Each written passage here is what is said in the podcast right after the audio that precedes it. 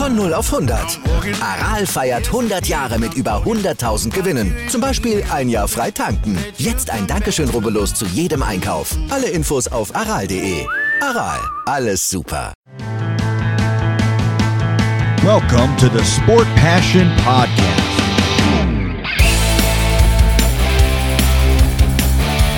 And here is your host, Lars Marendorf.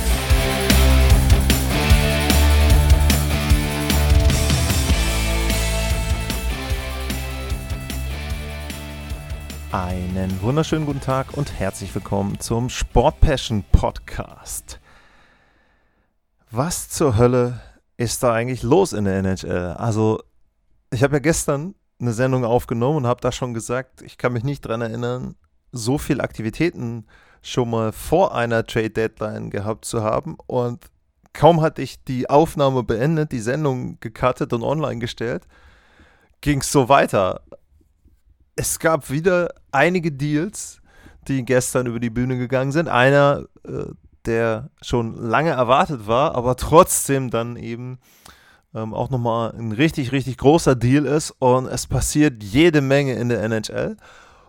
Und brandaktuell gibt es den nächsten Trade, der wahrscheinlich stattfindet. Da gucke ich dann gleich mal. Ich gehe erstmal durch die Trades durch, die schon abgesegnet sind und die schon bekannt sind. Und da orientiere ich mich an der Trade-Liste von Cap Friendly und fange mal an ganz, ganz unten bei den Trades. Und ganz, ganz unten heißt schon, ich muss scrollen. Also es ist nicht so, dass ich die alle auf einer Seite sehe. Es ging los gestern mit dem Tauschgeschäft von Jesse Puljujavi. Der wird abgegeben von den Edmonton Oilers zu den Carolina Hurricanes und Patrick Puistola die Rechte an Patrick Puistola genauer, die gehen nach Edmonton. Also ein NHL-Spieler für ein Prospect und was in dem Fall für die Edmonton Oilers wichtig war, damit wurden 3 Millionen Dollar freigeschaufelt vom Salary Cap und da sehen wir dann im weiteren Verlauf des Tages dann noch, wofür sie das Ganze genutzt haben. Ja, zu äh, Puljujavi ist zu sagen, der hat jetzt sechs Jahre NHL gespielt und hat da seinen Peak gehabt in der verkürzten Saison 2021. Da hat er 25 Punkte gehabt, da wobei, jetzt kommt drauf an, was man nimmt. Also da hat er seine meisten Tore erzielt. Äh, er hat in der letzten Spielzeit 36 äh, Punkte gehabt, äh, bei 14 Toren, das Jahr davor 15 Tore. Letzte Spielzeit ein paar mehr Assists. Äh, in den Playoffs letztes Jahr waren es in 16 Spielen gerade mal drei Punkte.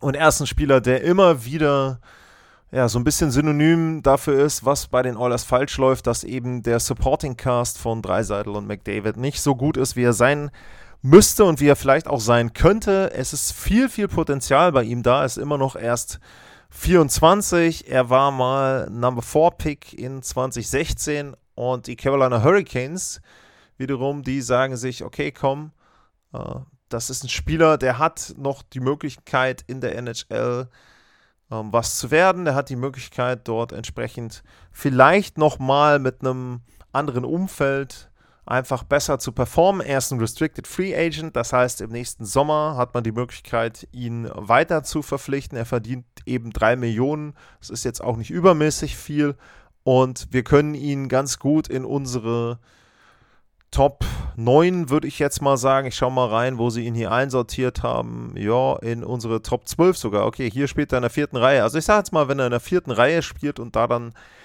ähm, sich entwickelt, ist ja auch nicht so schlecht ein Deal, der, denke ich, für beide Seiten Sinn macht. Wie gesagt, bei den Oilers sieht man dann später noch, wofür es gut ist. Und bei den Carolina Hurricanes habe ich auch nicht viel zu kritisieren. Du bezahlst im Prinzip drei Millionen dafür, erstmal, um dir einen Spieler anzugucken, beziehungsweise den Rest dann, was an Gehalt wirklich noch da ist.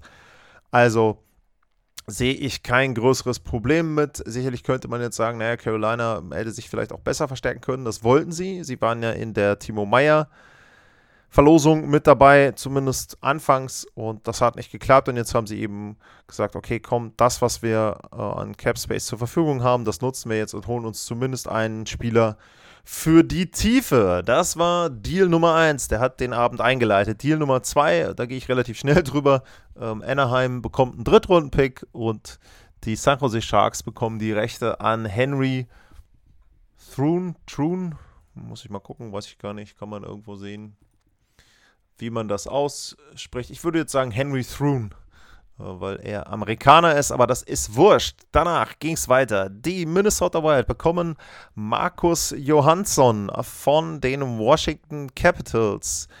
Und der verdient 1,1 Millionen und die Capitals bekommen als Gegenwert einen Drittrunden-Pick von den Minnesota Wild und äh, bei äh, Markus Johansson ist zu sagen, der war schon mal in Minnesota 2020, 2021. Das war eine ziemlich verkorkste Saison, hatte sich mehrfach äh, den Arm gebrochen, also nicht wirklich gut für ihn. Und ähm, er war zu Beginn seiner Karriere ja lange Zeit in Washington, hat da auch mal über 24 Tore erzielt und hat in dieser Saison, finde ich, eine richtig schöne Rolle gespielt eigentlich bisher bei den Capitals. Er hat äh, 13 Tore, 15 Vorlagen in 60 Spielen, also auch für seine Verhältnisse, er war nicht viel verletzt, er hat gut gespielt bisher. Und mit den 13 Toren, denke ich, ist er auch gut mit dabei, aber wir hatten das ja schon bei dem Tauschgeschäft von äh, Dimitri Orlov gesehen. Die Washington Capitals haben realisiert, dieses Jahr wird es nichts mit einem großen Anlauf und dementsprechend versuchen wir die Spieler, die wir in irgendeiner Form zu Geld machen können und zu Gegenwert machen können, also nicht, nicht Geld in dem Sinne, sondern eben dann entsprechend auch zu einem Draft-Pick oder ähnlichem. Die Spieler geben wir ab.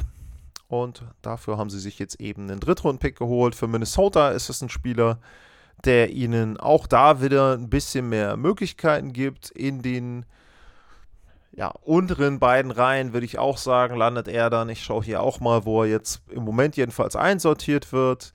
Ähm, da haben sie ihn, tja, ist eine gute Frage, haben sie ihn gar nicht einsortiert, wahrscheinlich, weil er noch nicht aufgrund des Trades noch als äh, Healthy Scratch da ist. Okay, Traded ist hier als, ähm, als Bemerkung, okay, wird wahrscheinlich noch nicht da sein. Ich würde sagen, der sortiert sich in der dritten oder vierten Reihe rein. Wenn man seine Tore nimmt, ähm, dann wäre er in den unteren sechs derjenige mit den meisten Toren im Moment bei Minnesota. Also das ist ja schon mal was, wo man sagen kann, da haben sie sich gut verstärkt. Wie gesagt, einfach nur ein bisschen Tiefe. Äh, Minnesota 1,1 Millionen kannst du auch nicht sagen, dass du da großartig was falsch machst. Und er kennt ja den Verein auch ein bisschen. Von daher finde ich auch ein guter Trade für beide Seiten. Dann haben die Maple Leafs was gemacht. Nicht das Einzige, was sie an dem Abend gemacht haben. Sie haben Erik Gustafsson bekommen von den Washington Capitals auch. Der verdient 800.000 und einen Erstrundenpick. Das ist der Erstrundenpick aus Boston. Den hatte Washington aus dem Dimitri Orlov Trade. Also ihr müsst schon teilweise ein bisschen aufpassen jetzt bei den Tauschgeschäften. Erstrundenpick kommt zwar aus Washington, ursprünglich gehörte der aber den Boston Bruins. Und die Washington Capitals wiederum, die bekommen Rasmus Sandin. Also, da werden zwei Verteidiger getauscht, allerdings Verteidiger, die unterschiedliche Alter haben. Erik Gustafsson, Veteran, 30 Jahre alt und der spielt auch eine gute Saison bei den Washington Capitals und hat sieben Tore dieses Jahr gemacht, 38 Punkte. Er hatte sogar einen Hattrick gegen eben jene Toronto Maple Leafs. So spielt es manchmal. Weiß jetzt nicht, ob das ausschlaggebend war. Ja, ist jetzt auch keiner, der da ähm, riesig Eindruck machen wird, auch bei den Gegnern nicht. Aber man muss natürlich dazu sagen, wenn man sich jetzt mal die Reihen und das Death Chart anguckt bei den Toronto Maple Leafs, dann haben sie jede Menge Verteidiger, die sie einsetzen können. Also wenn man jetzt mal anguckt, sie haben ihre drei Verteidigerpaare und Gustafsson zum Beispiel wird im Moment hier als siebter Verteidiger äh, einsortiert. Ähm, und insgesamt haben sie neun Verteidiger, die hier im Death Chart mit dabei sind. Das ist natürlich schon dann wieder ein bisschen Luxus, dass du auch gewappnet bist für die Playoffs, dass du zum einen dann eben, wenn du Verletzungen hast, dort entsprechend was ändern kannst, aber auch, dass du vielleicht mal ein etwas anderes drittes Paar drauf machst, je nachdem, wenn man denn mehrere Gegner hat, wie der Gegner dann aussieht. Also das ist natürlich ganz klar da die Zielsetzung der Toronto Maple Leafs. Ähm, aus Sicht der Washington Capitals mit Rasmus Sandin, der ist 22, holen sie sich einen Verteidiger, der bei den Maple Leafs einfach feststeckte im Death Chart.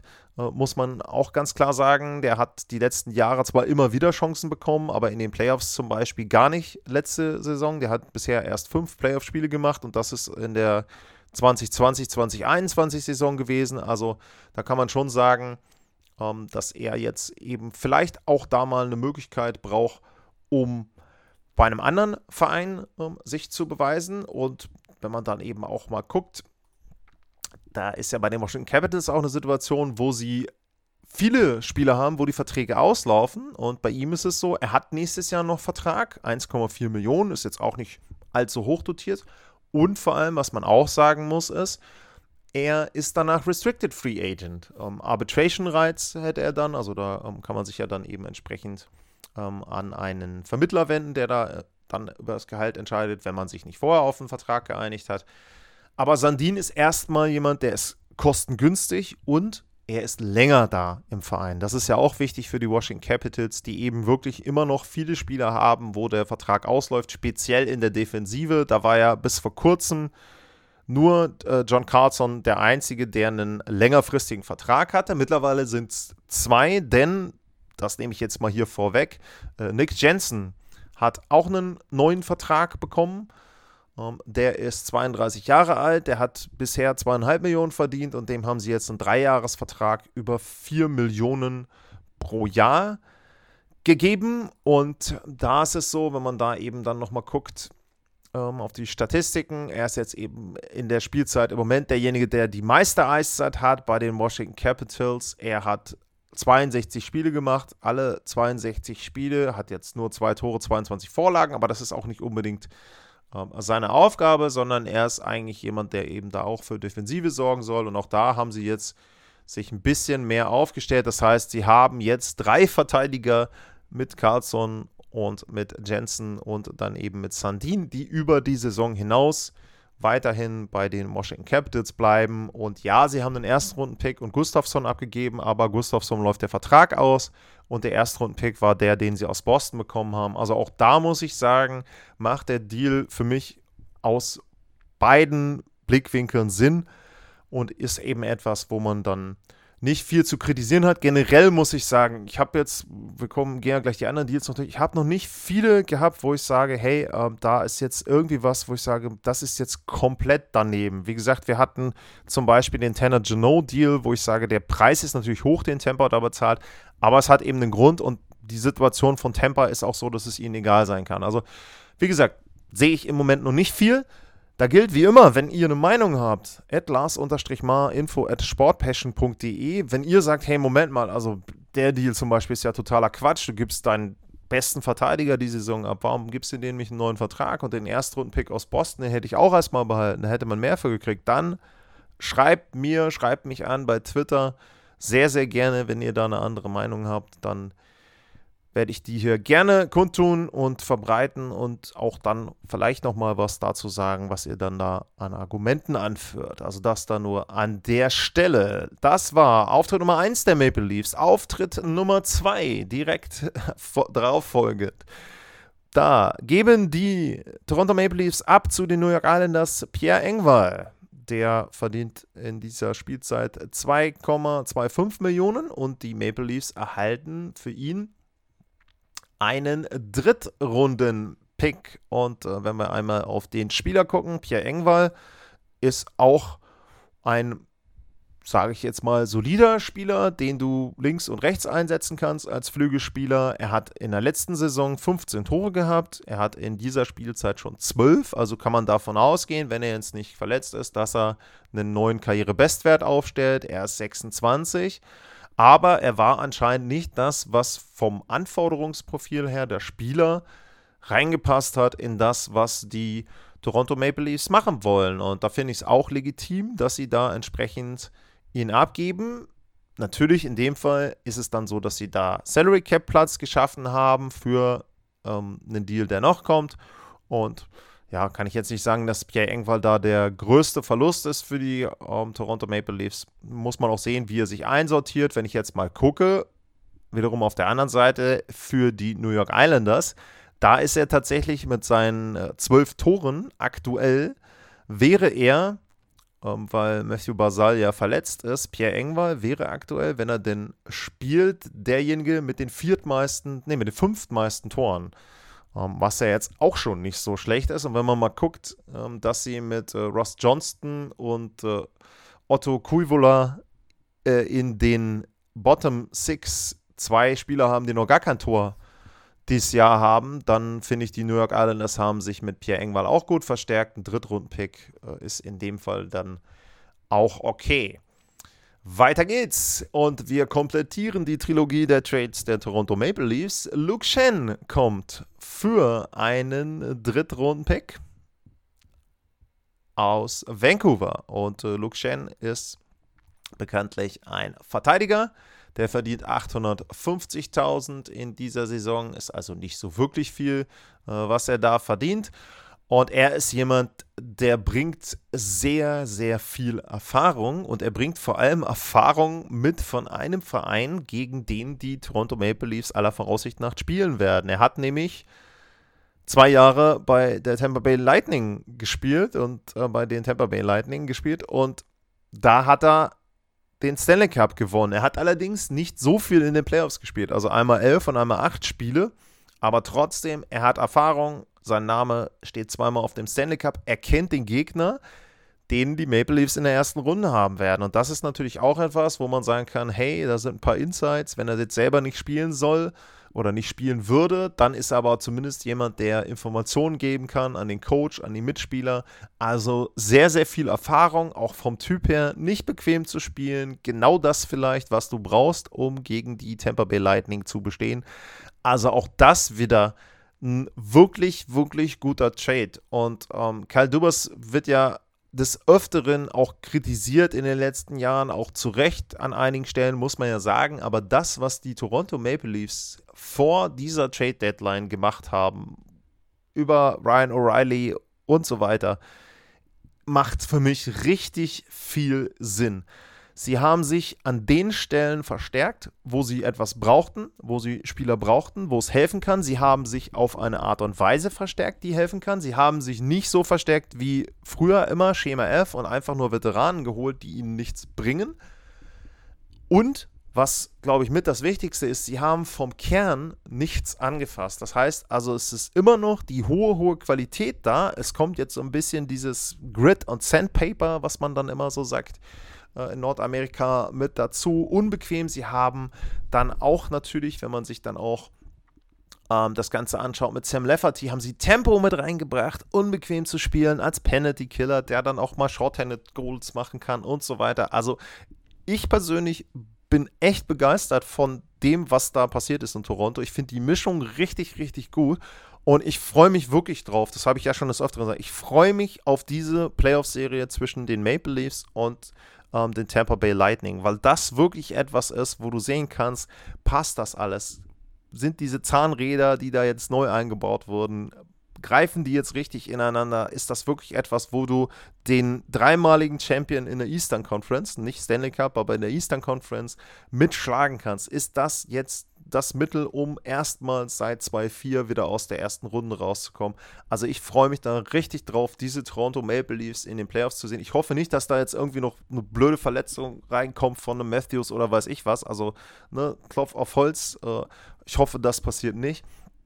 Und man sieht dann diese Serie. Wer dann da gewinnt, mir persönlich ist das da äh, egal. Ich finde einfach nur das Eishockey dann hoffentlich sehr, sehr gut und es wird eine Wahnsinnsserie, wenn die da gesund reingehen, die beiden Teams. Dann, keine Zeit irgendwie zu verschnaufen, die Maple Leafs waren fertig und dann ging es los. Achso, ja, dann haben die Rangers nochmal kurz einen eingeworfen. Nicht den großen Trade, den wir haben wollten, sondern Austin Rischoff ging zu den Nashville Predators.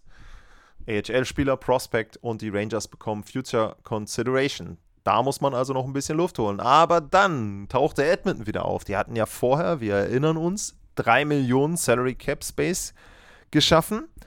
Und das war noch nicht ganz genug. Sie brauchten noch ein bisschen mehr. Und was haben sie gemacht? Sie haben Tyson Berry, Reed Schäfer, das ist ihr Erstrunden-Pick gewesen aus, oh, jetzt lass mich mal raten, 20, äh, 22. Ähm, den haben sie da an 32, ja, vom letzten Jahr, stimmt. Den haben sie in der, äh, an der letzten Stelle in der ersten Runde letztes Jahr verpflichtet. Und äh, den geben sie ab zusammen mit einem Erstrundenpick und einem Viertrundenpick, also Tyson Berry, Reed Schaefer, Erstrundenpick, Viertrundenpick, zu den Nashville Predators und dafür erhalten sie von den Nashville Predators Matthias Eckholm und einen Sechstrunden-Pick. Und die Nashville Predators behalten 4% vom Gehalt von Matthias Eckholm. Warum behalten sie die 4% vom Gehalt von Matthias Eckholm? Ganz klar aus Salary Cap Gründen und dementsprechend versuchen sie da dann, dass die Zahlen passen. Ja, das war ein Deal, der sich so jetzt auch nicht unbedingt angedeutet hatte. Bei den Oilers war immer mal wieder Erik Karlsson genannt worden. Sie waren auch bei anderen Verteidigern mit dabei. Und jetzt ist es so, dass sie eben entsprechend sich Matthias Eckholm geholt haben. So, jetzt gibt es verschiedene Blickwinkel auf den Deal. Erstmal, passt Matthias Eckholm wirklich, wirklich gut rein in das, was den Edmonton Oilers gefehlt hat. Nämlich ein defensiver Verteidiger. Jemand, der hinten bleibt, wenn Daniel Nurse mit nach vorne geht, jemand, der für Ruhe sorgt, jemand, der hinten auch abdeckt. Eckholm ist jetzt sehr groß, ist aber nicht unbedingt derjenige, der jetzt mit Highlight-Checks, jedenfalls ist das jetzt äh, meine Erfahrung, dass er nicht mit Highlight-Checks irgendwie auf sich aufmerksam macht, aber er ist jemand, der sehr, sehr gut verteidigen kann im Raum, der sehr, sehr gut abdeckt, ähm, der auch sehr sicher ist, auch was selber seine Art mit dem Puck umzugehen betrifft. Ähm, hat jetzt fünf Tore äh, bisher die Saison gemacht. Bestleistung waren mal zehn Tore. Ähm, hat auch seine gesamte NHL-Karriere in Nashville verbracht. Ähm, was man auch sagen muss, er ist sehr, sehr zuverlässig. Also, wenn man sich die ganzen Spielzeiten anguckt, da gab es mal ein Jahr, wobei das war die Covid-Saison. Dementsprechend, also wenn ich mir das angucke, er hat letztes Jahr sechs Spiele verpasst, okay, aber ansonsten ist er jemand, der sehr zuverlässig ist, der nicht häufig verletzt ist, hat auch 75 Playoffs-Spiele, war ja mit den Predators dann 2015, 16 auch schon mal im Stanley Cup-Finale. Also auch das jemand, wo man sagen muss, der bringt auch Erfahrung mit zu den Oilers, hat noch keinen Cup gewonnen, passt da eben auch gut rein in das Anforderungsprofil in dem Sinne. Ne? Also auch jemand, der weiß, was die anderen erreichen wollen. Dementsprechend kann man da auch an einem Strang ziehen. Also er passt gut mit rein zu den Edmonton Oilers und füllt da eine Lücke. Was man aber auch dazu sagen muss, ist, er ist 32 und ja, ist ein Vorteil, er ist kein Rentspieler, also er ist nicht jemand, der jetzt nur noch diese Saison einen Vertrag hat, sondern er hat die nächsten drei Jahre Vertrag. Aber da bekommt er 6 Millionen, also 32-jähriger Spieler, 6 Millionen. Hm.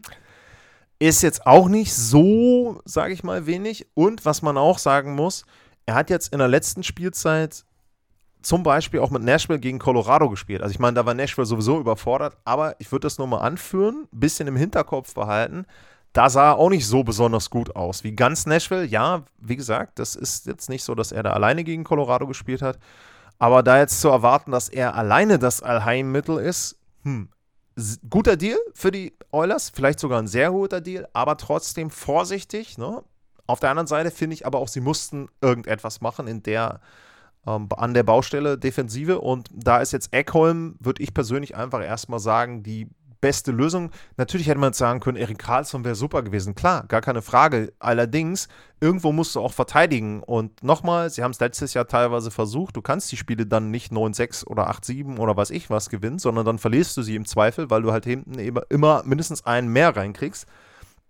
Dementsprechend äh, denke ich also, dass die Oilers da zumindest einen guten Deal ähm, dort haben, einen Verteidiger haben, dass sie auch vielleicht diese Baustelle ein bisschen geschlossen haben für die nächsten Jahre, wenn denn Eckholm nicht größere Probleme hat. Bisher deutet in der Karriere nichts darauf hin, dass der viel verletzt ist, aber äh, das sei trotzdem auch nochmal an der Stelle angemerkt. Was man kritisieren kann, ist, sie geben mit Tyson Berry jemanden ab, der eine wirklich gute Spielzeit bisher hatte. Also, das muss man sagen. Tyson Berry hat vielleicht ähm, seine beste Spielzeit, nicht nur vielleicht, ich will mal einmal gucken, wie sieht seine Statistik aus. Also der spielt seine beste Spielzeit dieses Jahr mit 10 Toren seit der Saison 18-19.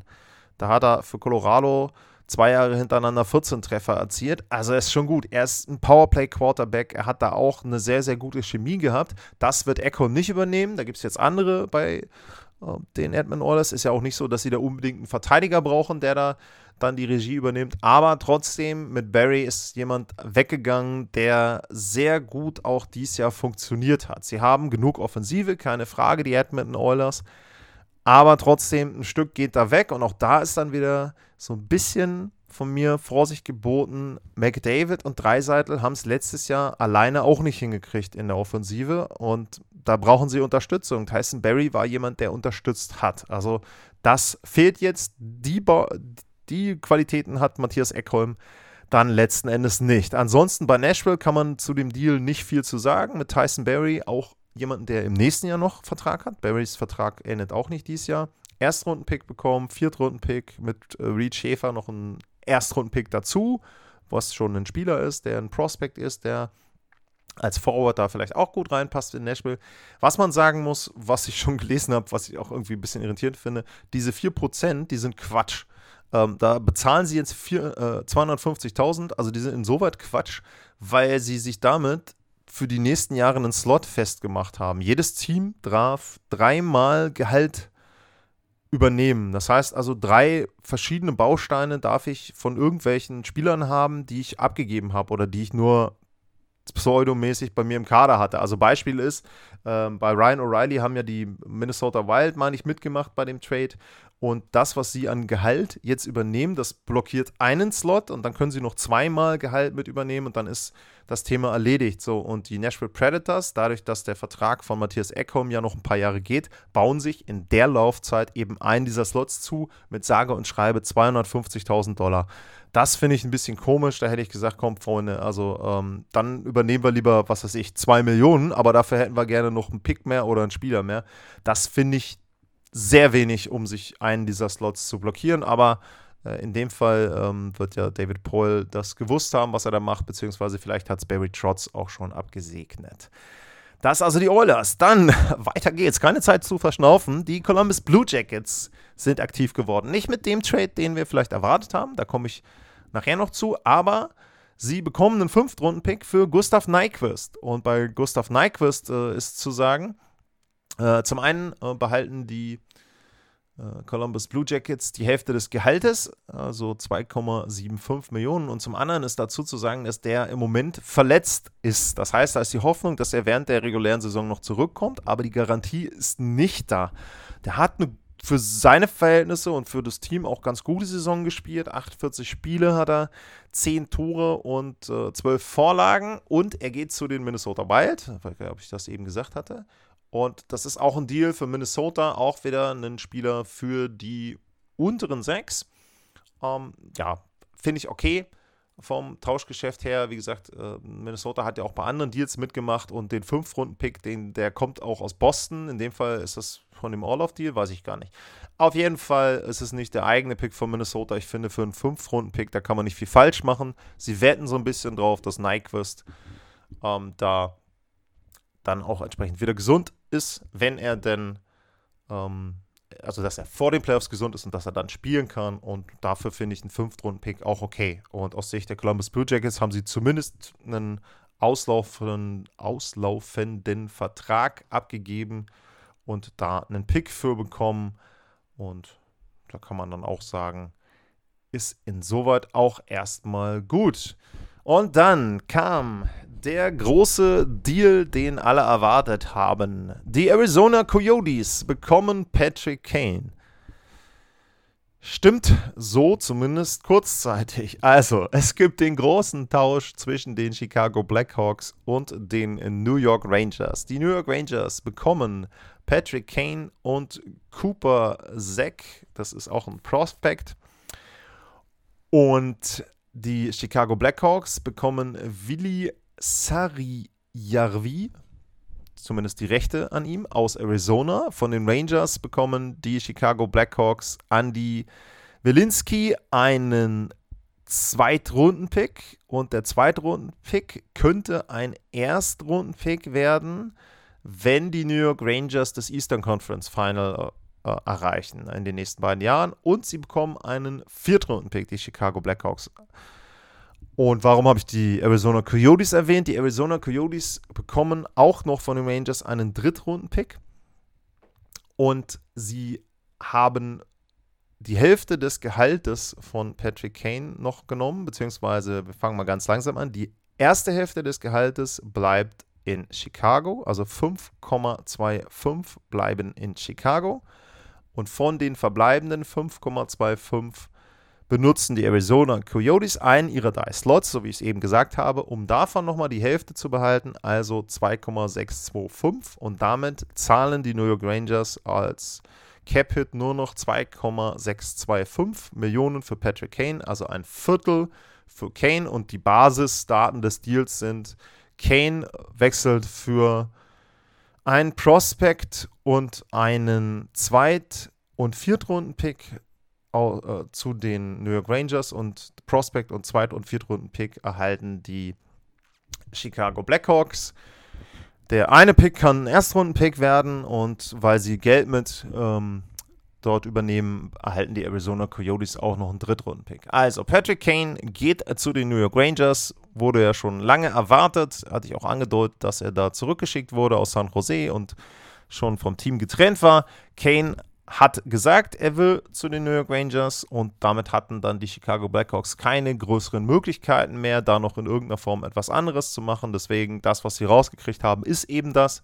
Vielleicht wird es ja noch ein Erstrunden-Pick und ansonsten kann man da eben nicht viel machen. Sie wollten ihm das ermöglichen, ihn zu tauschen und dementsprechend ja, Kudos, dass man das an eine, dass man das einem Franchise-Player ermöglicht. Die Rangers bekommen jetzt eben Patrick Kane und haben damit noch eine offensive Waffe mehr. Sie hatten ja schon Wladimir Tarasenko aus St. Louis bekommen und da war ja dann die Annahme, okay, wenn sie den jetzt haben, dann geht es nicht, ähm, dass Kane kommt, aber sie haben das jetzt äh, doch wahr gemacht und wenn man sich jetzt die Reihen anguckt der New York Rangers, dann sieht das natürlich schon sehr, sehr exquisit aus. Erste Reihe äh, Sebaniat als Center, Chris Kreider und äh, Wladimir Tarasenko als Flügelspieler. Zweite Reihe Vincent Chocek als Center, Panarin und sein alter Spezi Patrick Kane als Flügelspieler. Die beiden haben ja in Chicago auch schon mal zusammengespielt. In der Saison ist Kane MVP geworden, also Chibi war da.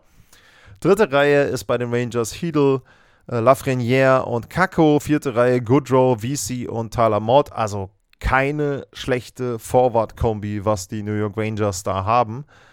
Allerdings musst du auch dazu sagen, im Moment äh, haben sie erstmal nur fünf Verteidiger, weil sie ja äh, für den ähm, Patrick Kane-Deal einige Transaktionen durchführen mussten und einfach äh, nicht mehr genügend Spieler hatten dann. Und im Moment haben sie eben nur fünf äh, Verteidiger. Ähm, ein Grund ist, dass Ryan Lindgren verletzt ist. Das hatte ich erwähnt in dem Spiel gegen Washington. Der Check von TJ Oshie. Ich weiß gar nicht, was da drin steht. Da steht Upper Body Expected Day to Day. Na gut, da hat er sich hoffentlich nichts gebrochen.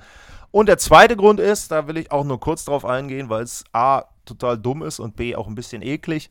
Äh, Keandre Miller wurde für drei Spiele gesperrt, weil er Drew Dowdy angerotzt hat im Spiel der Los Angeles Kings bei den New York Rangers. In dem Fall Einfache Entscheidung für mich fürs Department of Player Safety. Richtige Entscheidung. Wirklich gut. Aber zurückzukommen zu den New York Rangers zur Aufstellung. Patrick Kane ist mit dabei, offensiv ein sehr, sehr gutes Team, wenn man sich das anguckt. Die haben zum Beispiel bei allen Stürmern, mit Ausnahme von zweien, also bei allen zwölf Stürmern, die sie jetzt im Moment im Einsatz haben, haben sie eine zweistellige Toranzahl stehen. Wahnsinn. Ich weiß nicht, ob es ein NHL-Team gibt, müsste ich mal durchgehen, das genauso viele Stürmer hat, die jetzt schon zweistellig getroffen haben. Das ist sehr gut, muss man wirklich sagen. Aber, und jetzt kommt dann auch wieder so ein bisschen Wasser in den Wein. Ich habe die New York Rangers ja gesehen am Samstag und kommentiert gegen die Washington Capitals. Und das, was da ablief, speziell im zweiten Drittel, war, dass sie gesagt haben: Ach komm, Igor, rette uns mal das Spiel. Die Rushes waren 11 zu 4 für die Washington Capitals, die ja wirklich kein sehr, sehr gutes Team in dieser Saison sind. Und da haben sie einfach ihn Broadway, also Showtime und Broadway, Patrick Kane kommt zum Broadway. Der Broadway war vollkommen frei am Samstag für die Washington Capitals. Und da musst du dann halt einfach sagen, ähm, das fehlt ihnen vielleicht auch noch ein bisschen Defensive und man wird sehen, ob Patrick Kane mit seiner Erfahrung, mit dem, was er sicherlich noch kann, dort weiterhelfen kann. Er hat zum Beispiel jetzt die letzten vier Spiele hat er sieben Tore gemacht, drei Vorlagen für Chicago, also für die Blackhawks, die kein gutes Team sind. Der kann offensiv helfen. Die Frage ist, haben sie defensiv und haben sie auch vom Grid und vom Sandpaper, was ich vorhin bei den Maple Leafs gesagt habe, haben die New York Rangers da alles das, was sie brauchen? Sind sie nicht vielleicht dann auch unten in den unteren Reihen so ein bisschen zu weich. Klar, sie haben einen Truber, aber kann er die Hits anbringen? Kann er die legal anbringen in den Playoffs? Wir haben es letztes Jahr gesehen. Für mich ist es ein ganz schmaler Grad immer, was er da macht. Also die Rangers sind stärker geworden. Ich weiß nicht, ob sie damit zum großen Top-Favoriten neben den Boston Bruins geworden sind in der Eastern Conference. Sie treffen auf die New Jersey Devils, die sich ja nun selber auch noch mit Timo Meyer verstärkt haben. Also auch das wird eine Wahnsinnsserie, da dann das Battle of New York sozusagen, Hudson River, einmal rüber. Auch das wird sehr, sehr schöne, sehr gute Playoff-Serie. Auch da freue ich mich drauf. Das waren die Deals vom 28. Februar. Aber ich habe ja gesagt, wir gucken mal jetzt, ob sich nicht vielleicht noch was ergeben hat. Ja, und jetzt geht der Shoutout an Aaron Portsline von The Athletic. Aaron auch sehr netter Typ, der beschäftigt sich mit den Columbus Blue Jackets. Und tatsächlich wird von ihm hier vermeldet, dass in den nächsten Stunden irgendwann im Laufe des Morgens, also es bezieht sich auf Nordamerika, der Deal bekannt gegeben wird zwischen den Columbus Blue Jackets und den Los Angeles Kings. Die Los Angeles Kings bekommen Wladislav Gavrinkov, einen Verteidiger, und Jonas Kopisalo, einen Torhüter. Und die Columbus Blue Jackets bekommen Goalie Jonathan Quick, einen Erst- und einen Drittrunden-Pick. Und auch da muss ich sagen, guter Deal für beide Seiten. Und was man jetzt vielleicht auch sagen muss, das ist zum allerersten Mal oder mit das erste Mal, dass ein Spieler aus der Eastern Conference oder mehrere Spieler sogar dann aus der Eastern Conference in die Western Conference gehen. Und das ist ja dann auch so, dass die Los Angeles Kings dadurch besser werden. Äh, Gavrikov ist ein solider Verteidiger, also finde ich, passt auch gut mit rein, wenn man jetzt mal guckt äh, bei den Kings. Ich will mal einmal aufs Death Chart gucken. Da gab es ja auch diverse Gerüchte, dass Jacob Chickman vielleicht derjenige ist, den sie als Verteidiger holen wollen, wenn jetzt Gavrikov kommt. Ähm, ja, der passt da gut rein in die Verteidigung. Und bei Corpisalo, wenn man jetzt mal auf die Statistiken von Corpisalo guckt, ich mache das jetzt mal live auf, weil ich das noch nicht vorbereitet hatte. Die, äh, wie gesagt, der Deal ist ja auch noch nicht offiziell, aber ich verlasse mich da mal auf Aaron, der ist da eigentlich auch immer sehr, sehr gut. Und wir gucken mal, was jetzt hierbei rauskommt bei den Columbus Blue Jackets. Ist natürlich immer so, wenn man das hier quasi live macht, machen sie die Seite nicht auf. So, jetzt haben wir es da. Gavrikov ist Unrestricted Free Agent, verdient 2,8 Millionen, ist nicht so viel. Und ähm, wenn wir dann gucken, äh, Jonas Corpisalo, das war derjenige, meine ich, von den Torhütern, der auch die beste Statistik hatte, was jetzt bei den Columbus Blue Jackets natürlich auch ein bisschen einzuordnen ist. Drei, Gegentorschnitt 3,17 ist nicht so mega toll, aber eine Fangquote von 91,3 zeigt schon, dass er da zumindest, obwohl es ein schlechtes Team war, eine gute Fangquote hatte. Also das ist ein Deal, der vor allem auch die Los Angeles Kings weiterbringt. Return ist mit einem Erst- und Drittrunden-Pick für zwei Spieler, die rausgehen. Vielleicht nicht ganz so toll. Ich will jetzt noch mal gucken, hat äh, Jonathan Quick noch Vertrag oder läuft der jetzt endlich mal aus? Dieser Deal, ich sage jetzt mal endlich, weil der war ja wahnsinnig lange der Vertrag von ihm oder geht der auch noch? Nee, da ist vorbei, das Ende seines Vertrages bei den Los Angeles Kings. Also da ja auslaufender Vertrag für Columbus. Ich sage jetzt mal so, sie kriegen zumindest einen Erst- und einen Drittrunden-Pick und viel mehr war dann ja anscheinend nicht drin. Deswegen auch da für mich ein guter Deal. Damit sind wir durch, zumindest bis jetzt. Ich bin mir sicher, da kommt noch einiges. Und ja, ich würde sagen, erstmal ein bisschen durchatmen. Wenn ihr mir helfen wollt mit Kaffee, dann könnt ihr das noch machen bei buymeacoffee.com slash sportpassion. Ich trinke auch jetzt nochmal einen Schluck. Und äh, ja, da könnt ihr mir helfen, mit ein bisschen Koffein durch diese Tage vor der Trade Deadline zu kommen. Und wir gucken mal, was jetzt die nächsten zwei Tage dann äh, noch passiert. Ansonsten sage ich wie immer, vielen Dank fürs Zuhören, bleibt gesund und tschüss.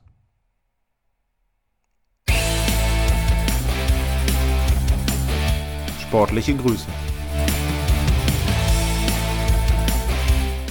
Das war's, euer Lars.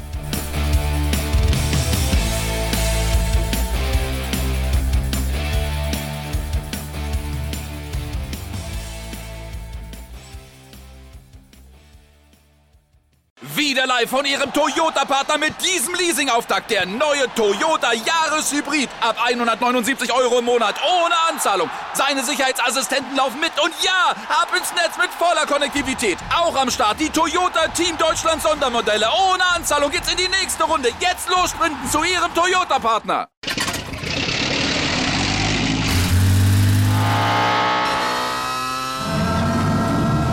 Von 0 auf 100. Aral feiert 100 Jahre mit über 100.000 Gewinnen. Zum Beispiel ein Jahr frei tanken. Jetzt ein Dankeschön, rubbellos zu jedem Einkauf. Alle Infos auf aral.de. Aral, alles super. Ich habe mich natürlich schockverliebt, weil die war wirklich ganz, ganz klein. So begann die Mensch-Hund-Beziehung zwischen Christina und Tierschutzhund Frieda. Und wie es danach, nach dem ersten Moment der Verliebtheit, so weiterging und welche Klippen es danach zu umschiffen galt, das hört ihr in der neuen Ausgabe von Iswas Dog, dem Podcast für harmonische Mensch-Hund-Beziehungen. Iswas Dog? Mit Malte Asmus. Überall, wo es Podcasts gibt.